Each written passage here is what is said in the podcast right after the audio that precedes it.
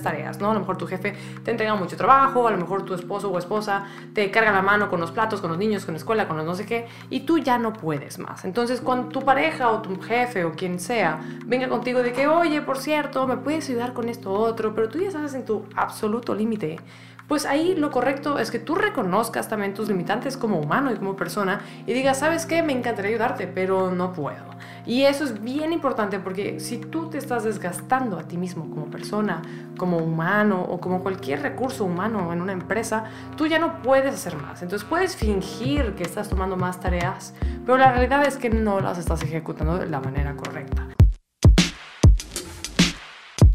Bienvenido de vuelta a un Inspirarte Podcast, el único podcast de libros, inspiración y motivación que puedes usar en tu vida diaria. El día de hoy nos encontramos aquí con todo el honor y todo el gusto del universo para hablar sobre un tema que considero muy importante hoy, ahora y siempre, que es básicamente cómo decir que no cuando no sabes cómo decir que no. Ya sea porque seas una persona tímida y te dé pena, o a lo mejor porque tienes miedo, a lo mejor a la persona a la que le quieres decir que no, es una persona agresiva, es una persona que sabes que te va a hacer un problema, o es una decisión que te va a tomar grandes repercusiones. Así que el día de hoy quiero platicar sobre ciertos puntos clave para ponerte en tu sitio desde tus emociones, tu opinión y tus necesidades y saber cómo decirle que no a las personas o a las cosas o a los lugares. Así que comencemos. Número uno, analiza internamente por qué quieres decir que no. ¿Es algo que te da miedo? Es algo que no quieres hacer, es algo que no necesitas, es algo que se te está imponiendo.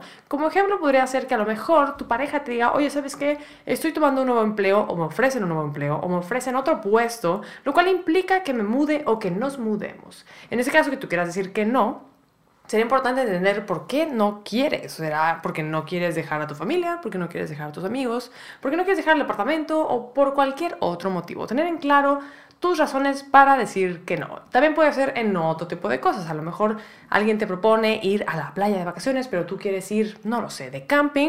¿Y cuáles son tus motivos para no querer la playa y sí querer el camping? Simplemente tener esta información en claro, porque una vez que tú lo tengas en claro, va a ser mucho más fácil defender tu punto. Porque si tú estás seguro de por qué quieres lo que quieres, pues la otra persona mucho menos. Y una vez que ya tengas en claro por qué quieres decir que no, busca un lugar tranquilo, neutro para tener esta conversación. Alguna vez escuché o leí o no sé, en algún lado, que cuando quieres tener una conversación de negocios es mucho más inteligente tenerla o en tu oficina o en un lugar como una cafetería o algo neutro. Porque cuando tú quieres negociar con alguien y vas a la oficina de esa persona o a la casa de esa persona, esa persona suele tener más poder y más control sobre la situación simplemente por el contexto. Y obviamente esto es más bien algo psicológico, no tangible, que los humanos tenemos y percibimos. Así que si quieres tener una conversación conversación neutra en donde nadie tenga más peso que el otro, siempre es una muy buena idea tenerla en otro lugar. Si es con tu pareja, a lo mejor en una cafetería, si es con tu jefe, a lo mejor en el área en común o en algún otro lado donde él no necesariamente esté en su despacho, en su colchón muy cómodamente, donde te sea más difícil para ti decir que no. Obviamente no siempre tenemos control sobre este contexto físico, pero si lo tienes, aprovechalo. Perfecto, ahora que estás en este lugar tranquilo, neutro para tener esta conversación, Considera si es necesario pedir ayuda, ya sea por consejo, ya sea o por asistencia física de estar ahí. A lo mejor quieres hablar con un novio que puede ser agresivo, a lo mejor quieres hablar con un jefe que es muy tajante o muy severo, muy lo que sea.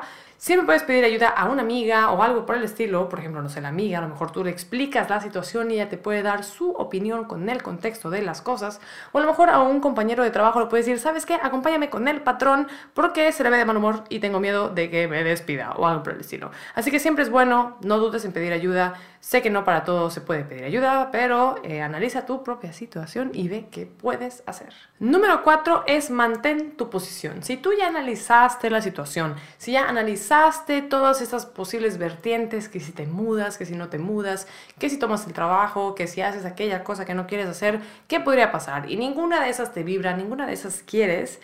Tu obligación es mantener tu postura.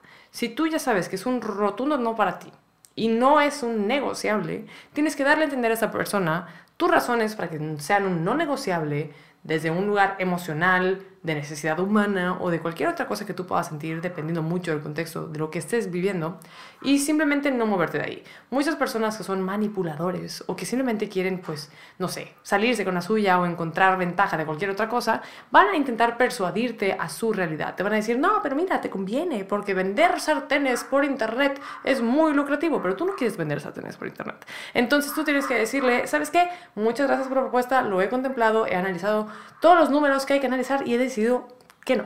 Y esta persona seguramente va a seguir insistiendo, no, pero mira, es el mejor negocio del universo, lo que sea, bla, bla, bla, bla.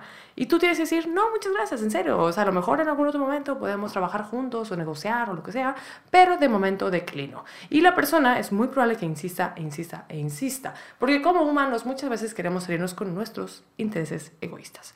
Así que Simplemente da a entender tu punto, no te muevas de ahí. Sé que muchas veces es difícil y por eso te recomiendo que en las situaciones en que consideres que tu seguridad está en riesgo o cualquier otra cosa por el estilo, pues que pidas ayuda o asistencia o que hagas esa conversación en un lugar público donde sepas que no corres ningún tipo de riesgo. Muy bien, perfecto. Entonces, ¿cuáles son los cuatro pasos que yo recomiendo para decir que no más seguido? Es analizar la situación, todas las vertientes, todos los motivos y definir por qué tú quieres decir que no. Número dos, buscar un lugar tranquilo, neutro y controlado donde puedas tener esta conversación. Número tres, pedir ayuda si es necesario, ya sea física o de consejo. Y número cuatro, mantener tu postura. Ok, perfecto. Entonces ahora que ya sabemos eso, ¿en qué tipo de situación o por qué deberíamos decir más seguido que no? Hay muchas veces, a lo mejor, no sé, en tu trabajo, en tu familia o cosas por el estilo, donde a ti se te eh, encargan muchas tareas, ¿no? A lo mejor tu jefe te entrega mucho trabajo, a lo mejor tu esposo o esposa te carga la mano con los platos, con los niños, con la escuela, con los no sé qué, y tú ya no puedes más. Entonces, cuando tu pareja o tu jefe o quien sea venga contigo de que, oye, por cierto, me puedes ayudar con esto otro, pero tú ya estás en tu absoluto límite pues ahí lo correcto es que tú reconozcas también tus limitantes como humano y como persona y digas, ¿sabes qué? Me encantaría ayudarte, pero no puedo. Y eso es bien importante porque si tú te estás desgastando a ti mismo como persona, como humano o como cualquier recurso humano en una empresa, tú ya no puedes hacer más. Entonces puedes fingir que estás tomando más tareas, pero la realidad es que no las estás ejecutando de la manera correcta. Como en otros podcasts he dicho que no existe tal cosa como un multitasking, así de que bueno, pero es que estoy lavando platos, estoy haciendo la ropa, estoy cocinando, estoy haciendo esto otro. Realmente estás haciendo todo medio, medias. Si hicieras una cosa a la vez, serías mucho más eficiente y podrías brincar de tarea en tarea. Pero cuando queremos hacer todo al mismo tiempo o queremos hacer demasiadas cosas, eh, pues es ahí donde cometemos errores. Y eso es simplemente un ejemplo laboral. El decir que no también aplica a cualquier otra cosa. Aplica simplemente porque tu pareja quiere hacer algo que tú no quieres, porque eh, tus papás tienen ciertos valores que tú no tienes y que esperan que tú tengas.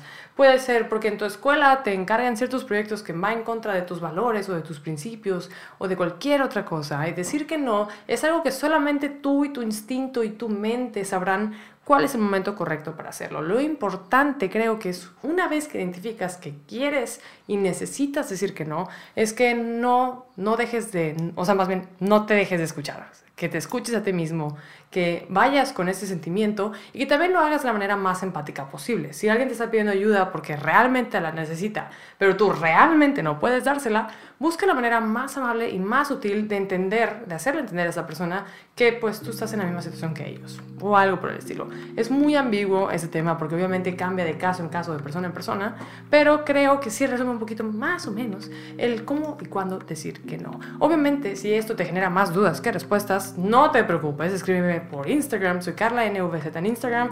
Estoy en TikTok, donde también ya he hablado un poco de ese tema. Estoy en Facebook, en Spotify, en YouTube, en todos los lados del internet que se me ocurren en ese momento. Me puedes escribir, podemos platicar y podemos ver, hey, cómo podemos ir adelante como personas. Porque al fin y al caso, eso es lo que me gusta de Inspirarte, de Inspirarte Podcast, es que buscar todos como individuos crecer. Así que Muchas gracias por estar aquí. Recuerda que puedes encontrar mi libro, El amor tiene sabor a café, en diferentes cafeterías de Monterrey. También los puedes encontrar por Amazon, por eh, DM, en Instagram si me escribes y en muchos lados más.